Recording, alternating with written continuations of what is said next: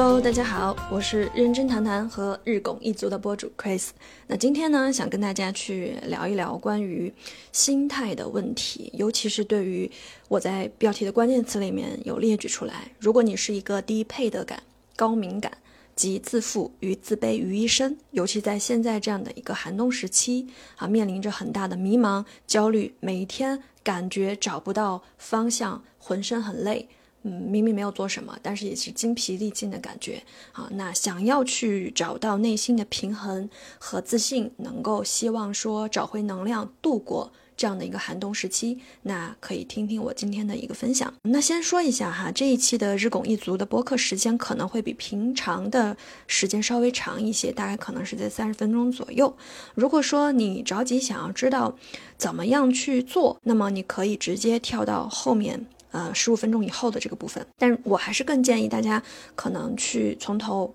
这样的一个过程听到尾，因为怎么做这个东西其实没有那么的重要，重要的是在遇到一些问题的时候，怎么去思考和怎么去推导出来的，这也是我做。日拱一卒，包括说认真谈谈的一个初心啊，其实成年人很多人都不需要被教会怎么去做，也许真正最正确的做法大家是知道的，但最重要的是说去看一看一些其他的人的视角，面对同样相似的问题的时候，他的一些出发点和思维模式，我觉得这种启发式的一些呃思维和灵魂的碰撞，可能更是我想要去做的事情。那我先去跟大家。分享一下我自己的这一个状态，为什么要去跟大家聊这个问题？因为其实呢，呃，如果你有听过我原先认真谈谈的节目，可能对我会多多少少有一些了解。那我是一个九零后啊，同时呢也是比较有紧迫感，比较容易焦虑，喜欢未雨绸缪这样的一种性格。那从读书到工作，呃，甚至到我后面自己独立出来创业做自由职业，我始终呢是。本禀赋着一种要跟时间去赛跑，我每天必须要让自己充实，要做很多有意义、有价值的事情，不允许自己停顿，不允许自己放空，啊，做那种看上去没用的事情，我会充满自责，会或者说负罪感，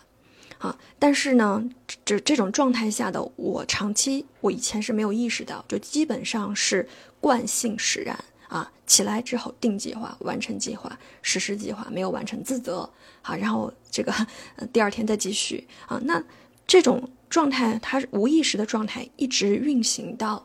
我去年呃三十一岁左右的时候，突然一下子出现了一些问题啊。那我我是觉得这种问题的出现，它不一定是一个非常呃明确的，或者说一个非常猛的啊一种身体或者心理上的一一种。变化，而是我觉得这是一个日积月累的这样的一个过程。我突然一下子会不那么想再继续按照原来的这种既定模式去呃生活和工作，甚至是说我看到做出的成绩和做出来这些事情，我产生了一个巨大的疑问：做这些事情的意义到底是什么？啊，是，所以那段时间呢，我陷入了很长一段时期的低谷和迷茫期，做什么事情呢，我都没什么干劲啊，没什么意义，提不起来精神，这跟我原先的自己真的是，就截然相反，所以我低沉了很长的一段时间。那在那段时间，我就开始去反思啊，为什么原来的我这这种自己会有集自负与自卑于一身啊，会有那种低配的感。啊，会拼命的去往前跑，害怕自己停下来。其实我身边呢也有一些跟我性格不太相似的，或者是呃相反的一些朋友，总是会讲，哎，我真的很羡慕你啊，时就时刻就像是一个永动机，很有目标啊，然后很有方向，好像始终都能量满满的，能量爆棚的啊，你就是一定有自己想要的这种东西，然后。目标很明确导向的，啊，后来我最开始以为我就是这样子哈，但后来我发现，哎，这一层表象的所谓的目标感，所谓的方向感，我们把它拨开，去问为什么？我觉得更多的原因是，从小可能生生长的环境和性格，让我自己始终是有一种非常不安的这种低配的感，就觉得如果自己不够好。如果自己没有做出成绩，如果自己没有对别人有用，那我就得不到关爱，得不到认可，我不被喜欢和接纳，所以我觉得是长期的这种低配得感，让我不敢停下来。我始终觉得自己要保持有用，啊，那么我才能够得到，就是别人可能觉得自己正常就应该有的这种东西。其实这个就是配得感很低的表现，啊，就觉得自己不配。比如说，你怎么能坐享其成呢？啊，你不靠努力，你怎么能收获成绩呢？嗯，就是这样子的一种状态，导致了我不敢停下来。那同时，不光是低配得感。同时，我也会伴伴随着我自己也是非常高敏感的一种状态。那这种高敏感的状态，就会比如说在跟亲密的关系的接触的时候，哎，其实也许对方并没有多想，或者他并没有更深层次的意思。但当我感受到自己，哎，把自己的脆弱，我能力不强这一面。最就是人都有弱的那一面，不可能人无完人，也不可能你各方面都很强。但是像呃高敏感人群的话，尤其在这种亲密的关系，当他觉得把自己最脆弱的那一面暴露给身边的这种亲密的人的时候，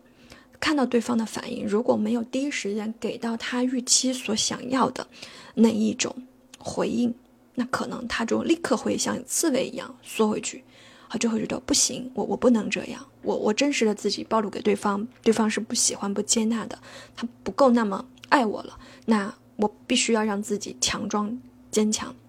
所以这是高敏感在亲密关系当中的一种体现，也迫使了自己，哎，不得不去扮演那一种要强的那那一面。那比如说我自己跟我的父母，包括说伴侣的相处，其实我后来在反思，可能就是这样子的一种一种感受。呃，从小到大，我跟父母的相处，我们之间虽然也会是很亲近，就像朋友一样啊。大部分时候，我有什么想法也都会跟他们去聊，但唯独我们相互之间有一件事情是不怎么聊的，那就是示弱和关爱。他们在我面前呢，也是始终扮演着，呃，我是父母，我是长辈，你有什么需求，我会尽我的能力去满足你，但。我我不行的，我脆弱的，我真实的作为一个人，我不行的那一面，我我是看不到的。那同时，他们也不会直接和正面的去向我表达对我的爱和，呃，对我的就是就最直接的一些关心。可能常常常见的嘘寒问暖，你要多吃，你们要着凉，这种话是有的。那站在我的角度，那我也是很爱我的父母，但是。在之前的这些相处里面，我是从来不会给父母示弱的。就比如说，我原先很很多年从小到大，几乎不会做的一件事情是向长辈，尤其是向父母去撒娇。我不会。我看到周围的那些同龄人，尤其是小女孩，动不动就会哎抱着爸爸的脖子啊，挽着妈妈的手啊啊去撒娇，像一个孩子一样。我很羡慕，但我做不到。我做不到。就我内心会。绷得很紧。我其实后来在反思，因为我们这些年，我爸妈也经常会讲，他们很庆幸，就是自己的孩子几乎是不让自己怎么去管的，不论是读书还是找工作，全部都是他，就我自己，无限小城，没有资源，没有人脉，怎么一步一步的进到大的企业，拿到 offer，往上攀爬，到现在可以。实现自己立足，整个这个过程当中几乎是没有父母的任何帮助，他们也没有能力去帮助做到今天的成绩。其实我我很感谢他们，我我其实也经常希望我自己能向父母去讲一句话，就是我们彼此对对方说：“你们真的辛苦了，我知道你很不容易。”其实这句话我是我我很想对他们说，也是很希望他们对我说的一句话。这种高敏感到陌生人之间的这种相处的话，其实也是类似的。你不太愿去真实的表达，你始终或者说会更倾向于去扮演一个观摩者这样的角色，始终在观察，很少去去讲啊。同时，因为你在很多外面场合，比如说职场，比如说一个新的社交群体，你很少去把你自己真实的一些观点、所得和能力去暴露出去，所以呢，很可能会比较少的人。主动观察到、关注到你，除非他真的对你很感兴趣，这就会导致这一类型的我们呢，会身上既有自负也有自卑的那一面。那自负的那一面就会始终觉得，因为洞察能力很强，而且去深入思考，所以看的问题可能会相对更深入一些，有自己的一些习得。但因为不说，所以呢，就会有那一种，呃，我其实都知道，我看透不说破啊。你们其实天天在那说，其实你都不太对哈，这样的，既既自负，但也有自卑，就很微妙的一种感觉啊。那长达这种低配的感、高敏感、自负与自卑，最后形成的结果就是不敢停，然后，嗯，容易累。如果长时间没有找到方向的话，就。不知道自己在为了什么而去努力，这个让我想起来，我之前有看过一部电影，它叫《新手》，讲的大概的剧情呢，其实是讲美国的一帮。这个读大一的新生啊，其中有一个角色叫 Alex。那他进入学校之后，他为了去获得一些就是加分啊，拿到可能奖学金之类的东西，他就报了一个自己非常非常不擅长的那个赛艇滑赛艇。大家知知道哈，就是竞技类的运动，它需要的是这个人需要有体能。体能的含义就是你要经常高频率的去进行一些复合性的心肺训练，比如说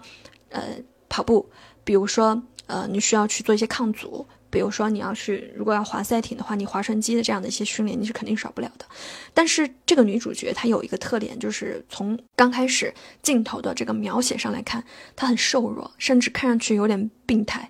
就一看就不是那种长期会去做运动的人。但是有意思的是呢，她为了去就很较劲，非常跟自己较劲，就内心有一种我要做到她的那种冲劲儿。和欲望，所以他就去报了这样的一个赛艇。最开始，其实老师还有周围的那些同学也都不太看好他，他也坚持不下来。第一次的训练，果然拉那个划船机的时候就吐了。但是非常有意思的就是后面，他每天就是用秒表式的就制定计划，然后几点起，每天划多少，甚至他会去暗中观察他的对手们。就是同样会跟他一起去竞争奖学金的这些对手们，他们的成绩，他们一分钟滑能滑多少下，把这些记录下来之后，就逼自己去加强的训练。可能别人每天练一次，他要练三次；别人可能早上七点起，他五点就起，等等等等，这样的，就后面也有非常。激烈的这些片段，甚至就是说，为了达到和实现自我的这样的一种突破，他甚至会去冒冒一些很大的风险。我当时在看这个片子的时候，我多多少少会有一些共鸣感，因为可能在我成长的过程当中，我觉得自己也不是那种在外界看来一开始就是被看好的，但我觉得自己可能也是因为那种低配的感、高敏感这样的一种状态呢，让我自己可以始终，呃，会去努力的。放低心态的，不不会带有那种嫉妒心态的啊，去不断去实现自己想要的这些东西，而且一一一个一个的去克服，然后走上去。所以我说到这儿呢，其实是想说，如果你也是一个有低配的感，然后又非常敏感，然后发现自己自负于自卑于一身的这种人，我觉得我们其实变相去看待他好的一面呢。就是这样子的一种心态，它会始终让你对自己是有要求的啊，你就会往上走，你始终会去让自己进化啊。那当然，如果说这种感觉过头了，就像我之前一年的这种状态过头了之后，可能会迷失，可能会缺少方向，甚至呢会疲惫不堪。所以我今天想要去跟大家讲的就是说，我们要做的事情是。不用攻击自己。如果你发现自己也是这样的一种心态，不用攻击自己，你其实是拥有一些很多人没有的品质啊。我们要做的事情就是在接纳我们自己最真实的那一面之后，怎么样去把这样子的一种状态调整到一个更加合理，不影响你到自己的心情发展。的一个更好的状态，更好的去利用这样子一种心态，让自己保持一个更好的能量场。我觉得可能更多的是我今天想要去跟大家说的这个点。那从去年到今年呢，我自己有非常大的一些变化。那具体的体现就是说，第一，我觉得自己的情绪更加稳定了。虽然说今年其实整个大环境，我觉得是比去年是更要糟糕一些的。不论是嗯，可能来了好几波的这样的一个疫情，同时呢。就是身边的很多朋友也是哎传来很多负面的一些消息，比如经济的发展或者他们裁员啊等等的。就是说从挑战和外界环境上来讲，其实我觉得今年可能比去年还要差一些。但是从我个人的心境和状态上来讲的话，我觉得自己的今年其实是要比去年的状态要好得多得多。那我们怎么样去界定这个状态的好坏呢？我从两个表层的。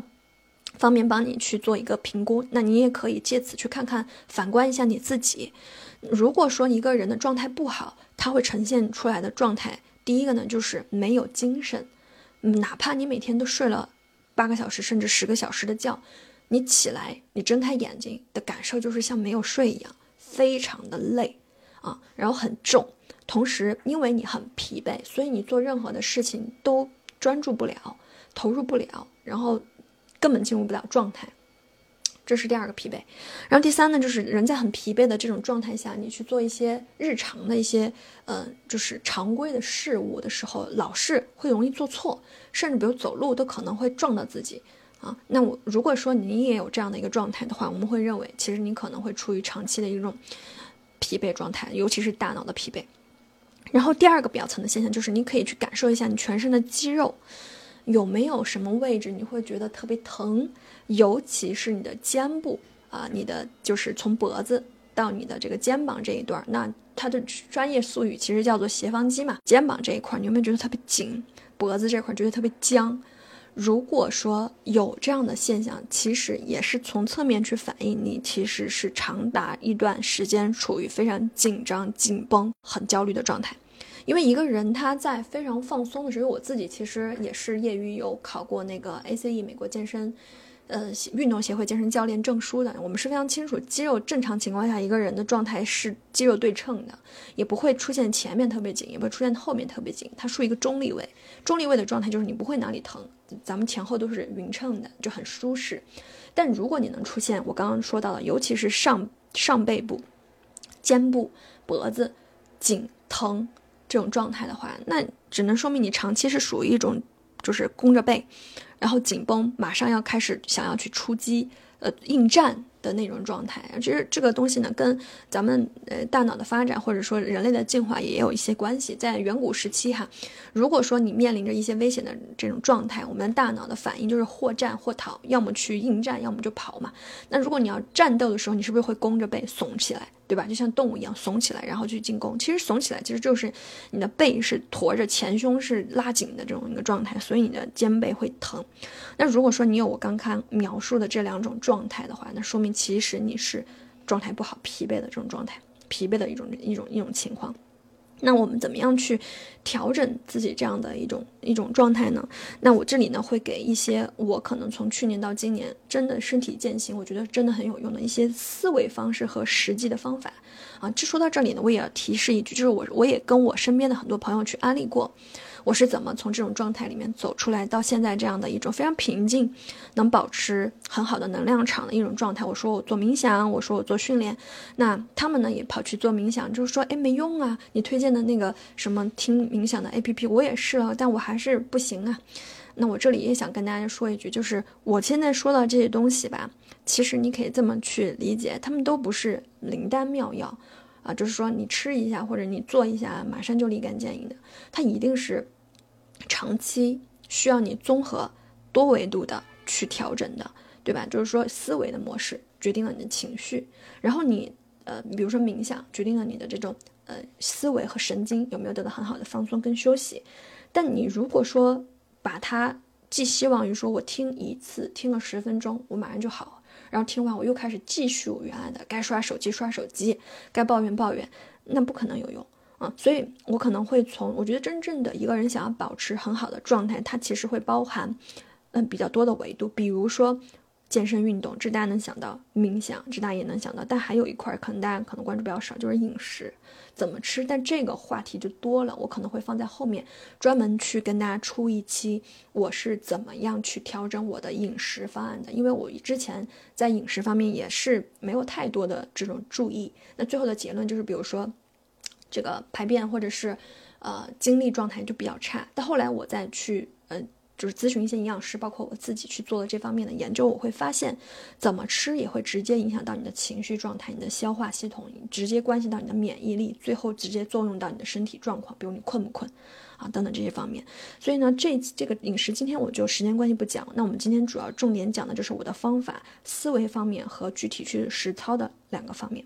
思维方式的话，我觉得三十岁以后对我影响甚大的几个想法，我今天一定要跟大家去聊一聊。第一个，杀死那只奶牛。这什么意思啊？就是我之前呢，在一本书里面有看到过这样一个观点，就是说一个村儿里面有一家人，他们很穷，他们唯一的经济来源就是靠一只瘦不拉几的奶牛，啊，靠这个奶牛挤完奶，然后到村里去卖钱，供一大家子吃饭。突然有一天呢，就来了一个啊高僧啊，就是他想去拯救这边的这些人，就觉得大家太穷了，想办法去救他们。那救他们他怎么做的呢？他把这只奶牛拉走，然后把它杀掉了。后来他就。回去告诉这一家人说：“对不起，你们的奶牛已经被我杀死了。”那那家奶那家人知道这个消息，真的就是晴天霹雳，开始痛哭，因为他觉得他们就完了，因为他们赖以生存的这个呃经济来源、经济支柱就没掉了，他们很无助、很无奈、很迷茫。但大家知道最后的结果是什么吗？最后结果是这家人他们因为没有奶牛，所以开始被迫。寻找出路，然后他们就走出了原来这样的一个破村庄，然后在外面去寻找机会，从开始承包这种地种地开始，然后最后种了一片果园，然后靠这片果园他们卖水果，然后生意越做越大，经济条件越来越好，最后自己盖上了房子，比原来的经济条件比原来的状况不知道好多少倍。那我跟大家说这个故事是为什么？因为这个故事真的非常启发我。我原先总会有这样的一种思维啊，就是赚够一百万。我觉得就够了，我就再也不用去面对我不想面对的事情，然后我就可以安心了。或者后来一百万赚到了，然后又觉得，嗯，是不是手里有个一千万，那就可以真正的躺平了，所有的问题也就没有了，迎刃而解了，我也再也不用去面对那些新的挑战跟麻烦了。那这种思维，它就会让你。开始对一些已有的这种东西产生一种迷恋，好，就必须我把这个东西攒在手里，捏在手里，然后越越攒越多，我觉得达到我心里面那种满足所谓安全感的那个数，哎，我就可以不用再去跟世界对抗了。听完这个故事，后来我豁然开朗。我为什么豁然开朗呢？因为我终于明白了一个点，就是人生在世，不管你的积累是多是少，也不管你现在多大的年龄，是不太可能让你。处于一种跟外界不再有新的挑战，不再有新的麻烦，你就直接握着一笔钱，你就可以安身到老，是不可能的。除非你真的去世了，啊！只要你活着，就一定会有新的问题存在，因为你不变，外界也在变。我们从哲学的角度去讲，这个世界是运动、变化和发展的。所以你怎么样才能真正的让自己不被打败？不是说你在那儿就是站到一个制高点。安全的地方，哎，不动就可以，而是你不断的再去跟这个世界交手，因为你在不断的跟他交手的过程当中，你是在提炼和提高你解决问题的能力，而你解决问题的过程，其实就是你找到 peace 的过程。所以我最后意识到哈，就是真正的这种 peace，它不是一个静态的 peace，而是一个动态的 peace，就是你不断的在跟外界制衡，然后你找到一个自己内心的平静。所以这个是对我影响最大的。一个点，所以现在我的心态就不再会是原来那种啊，我一定要呃挣够多少钱什么的。我觉得这东西随缘，但是你不要停止去向外探索、向内探索和你解决问题的能力。然后第二个，我觉得对我影响很大的思维模式就是三个字：随他去。我原先是属于那种非常你也知道，就是低配的感、高敏感，所以呢很缺乏安全感，因此对于外界总是会有一种我要控制它，我希望一切。都可控，所以会未雨绸缪。呃，由由一件小事情可能会引发无数多的联想，于是呢，在事情还没有发生的时候，就已经开始去想对策和解决方案，总总是经常非常累，很疲惫。那么，在我去习得了随他去这个思维模式之后，就对我影响非常大，就是我开始不再那么执着于去控制，而是哎，换一种思路，就是如果那样的话。最糟的情况会是怎么样？然后最糟的情况到来以后，我可以怎么办？就我们不用执着于去想如果那样会怎样，而你可以换一个角度去想，先随他去，到了之后我们再想办法。啊，这种思维方式的转化会让我对很多其实有可能压根就不会发生。或者是任何你担心、害怕的一些未知的这种呃风险也好，或者可能性也好，放平了一些状态，我没有那么在紧张了。当然，有一些事情，就像我之前在前面聊不确定性那一期说到的，比如自己会生病，父母会生病，自己要养老，父母要养老，孩子要上学这些事儿的话，你就不要抱着那种我到时候再说的心态，因为这个事情一定要发生。那对于这种一定要发生的，我们还该准备还是准备，比如趁年轻的时候给自己的健康保障做足，趁你自己经济条件好的时候多存一些没有风险的，比如年金啊这种东西给到自己和父母啊，不要到时候搞得太被动，对吧？那我现在指的这个随他去，就是指的是，哎，明天我做这个行业还行不行啊？做这两个选择是对是错呀？这些你完全也说不清楚，它有不确定性，可能好可能坏的这种事情，我们多报一些随他去，发生了问题我们再去解决问题的思这个心态。那么这样的话，我觉得其实你会轻松很多，而且你会发现很多时候你真的担心的问题，它压根儿可能不会发生，而真的发生之后，你发现你其实也是有能力去解决的。如果你把我前面说到那些抗风险底层架构做足的话。然后第三呢，我原先会认为每一天早上九点就是开始工作的时间，晚上六点呢就是结束工作的时间。那因此我会强迫自己九点到六点你就工作吧，啥事儿你就别干啊。然后这种不满不排除就是因为很紧张，然后因为没有休息好，大脑疲惫嘛，没有办法专注，所以可能九点到六点这个期间我的工作效率是极差的啊。那。在原先的话，我会觉得一天就是工作和休息的时间。如果说我在工作的这个时段没有很好的完成工作，我觉得这一天就结束了。这是我以前的想法，但我现在的想法并不是这样。我觉得我们并不用那么痛苦的去工作，然后我们在休息和娱乐的时候也可以工作，然后我们在工作的时候也可以休息。这是我现在的思维。就比如说我。今天哪怕有很多任务要去完成，但我会优先先关注自己的状态。比如说，如果我这个时候明显感觉到我专注不进去，我的大脑很累，我每呼吸一下，我全身都很紧，那我会停下来，呃，哪怕现在是工作时间，会停下来去做一个五分钟或者十分钟的这种冥想呼吸训练。通过这样的一个五分钟，哪怕只是五分钟的放松，我的思维不会像之前绷得那么紧。这个时候，我再回来，再重新进入到这种工作状态的时候，我会觉得跟刚才不一样，跟原来就是的的行为和做法很不一样。我原来是不管你舒不舒服，你现在该工作你就得工作。那通过这样的调整，我会发现我每天的工作状态和生活状态变得更加有节律。而且有弹性，而不再是那种僵化的，像任务似的，你必须去做，不管质量怎么样。而是我现在的做法就是，我身心愉悦，既保证了关怀到了我自己，同时内容也可以很好的完成。我觉得这种状态是非常令我呃开心的。然后第四个呢，我觉得也是对于这种低配的感、高敏感、自负与自卑于一体的人，一定要学会去做的，学会去看自己的优点，包括周围人的优点。不要总是自我攻击，要学会接纳和欣赏自己。呃，我原先其实很长一段时间是不太接纳自己的。比如说，当我出现了每天状态的不好，我不会想到去抱一抱自己或者安慰一下自己，是因为你太累了，你没有休息，你的神经高度紧张。我不会这么想，我会觉得你太差劲了。你看你又摆烂了一天，然后不断的去这种强化自我攻击，最后就把自己攻击到没有自信，做什么事儿提不起干劲。而且不接纳自己，比如说录一个视频或者录一个音频，我就会觉得哇，自己说的是啥呀？其实反过来去，后来回过来去看，其实是有可取之处的。但因为你不接纳自己，所以你看到的都不是优点，啊，那我调整这种思维之后，我就会去学着看自己的优点。比如说，我最近我一直是在学那个。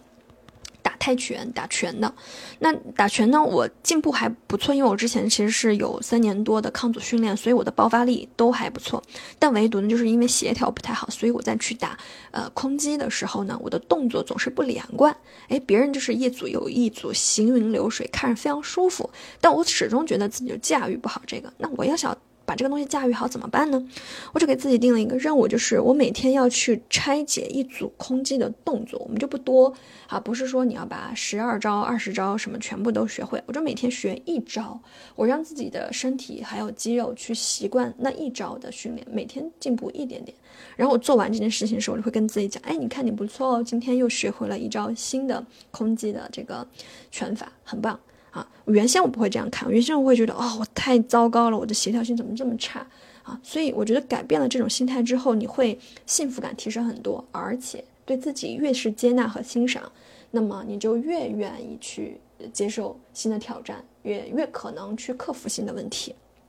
最后，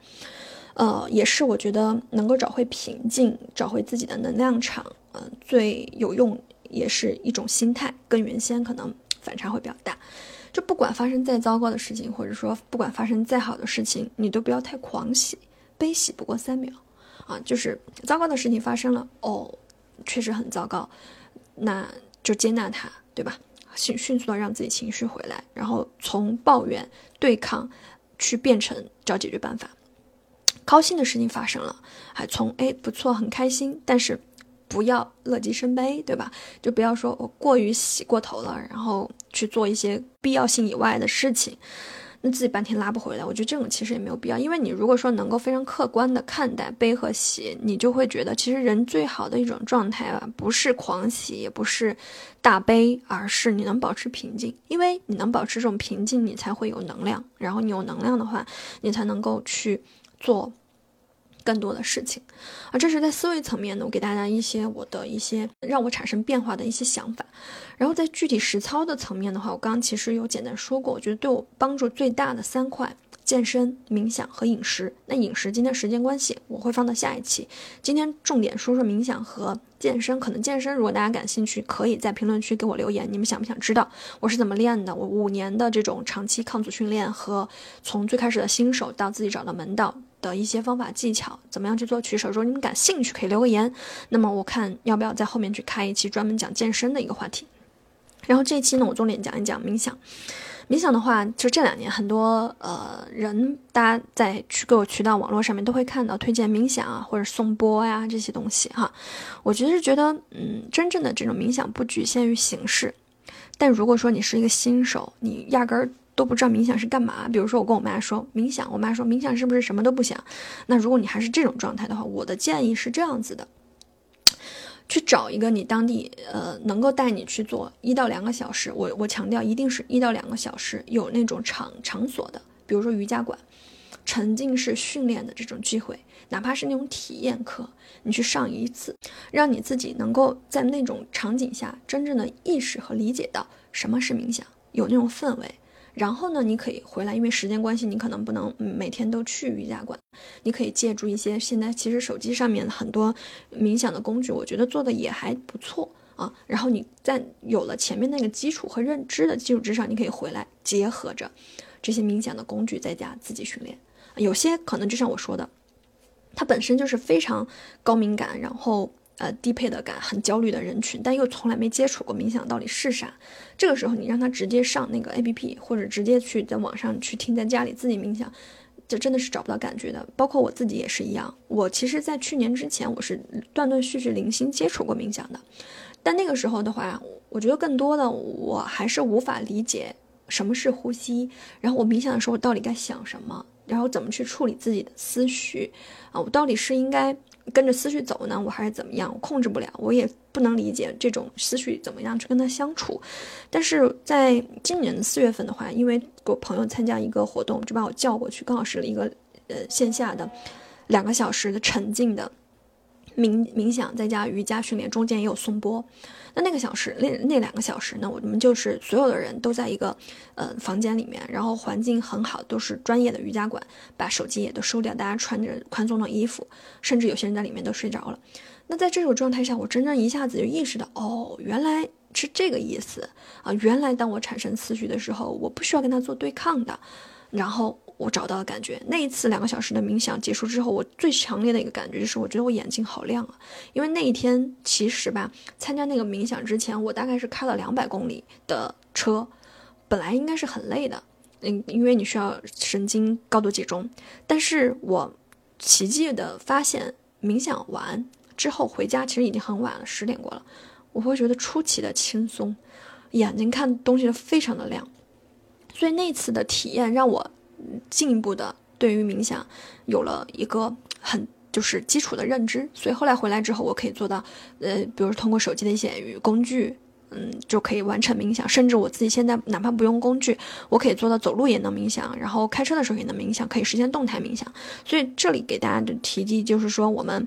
在做任何的事情的时候，不妨先去找到一个最专业的，然后我们去跟着学一下。你不一定要从事这个，但是你就是让自己真正的明白它是什么，然后再结合自己呃的实际情况去去做，会比你没有入门，然后在那块儿摸索会高效很多。然后健身的话，其实也是一样的。今天时间关系呢，我们就不多说啊。那我觉得给大家安利几个在家里面，我觉得哪怕你没有健身和运动的这个呃。经经验，你也可以随手就做的，就比如说跳绳。我现在呢是会买一个那种就是没有绳的那种两个球球的那种跳绳体，呃，买一个垫子，就是防噪音的，就在家里每天会强迫自己大概跳六百到一千下，很简单吧，一跳就一分钟，一千下跳完可能就几分钟。那这种跳绳它也是一个，我觉得让自己可以在短时间内去训练到心肺很好的一种。呃，方式也是我觉得普通人可以随时就可以上手的。另外就是跑步嘛，如果说你没有过度肥胖这种，或者说呃腿部的这些问题，那么在空气质量好的时候，有太阳的时候，对吧？做好防晒的情况下，去做一些跑步这样的一个呃运动，其实规律性、规律性的这样的一个心肺训练，对于你摄氧量也是有帮助的。其实人很多时候困是因为你的缺氧啊，所以嗯，这个是我今天想去跟大家去。呃，分享的一些或者说聊一下的一些点。那最后呢，我想说，低配的感或者高敏感的人，其实，嗯，我们还是辩证的去看待我们身上的这些特质。它有不好的地方，但是它也给你带来了一些你可能不安于现状，然后你想始终去变成更好的自己这样的一些呃作用力。所以我觉得平和的心态去看待自己有的和没有的，本来每个人就不一定要完美，本来我们就有好和不好的。我们要做的就是诚实的接纳自己，然后认真勇敢的拥抱生活，找回内心的平静和自信，然后过一个很幸福的人。我觉得这个才是我们想要去做的事情。好了，那今天时间呃有限，我们就聊到这里。然后还是那个前面说到的，如果大家对于健身这块儿感兴趣，可以在评论区里面去聊聊，嗯，你们的想法以及对于健身这块想了解什么。那我后期呢可能会根据大家的评论和反馈，决定要不要再专门开一期关于健身的播客。好，今天时间有限，我们就到这里，大家下期再见。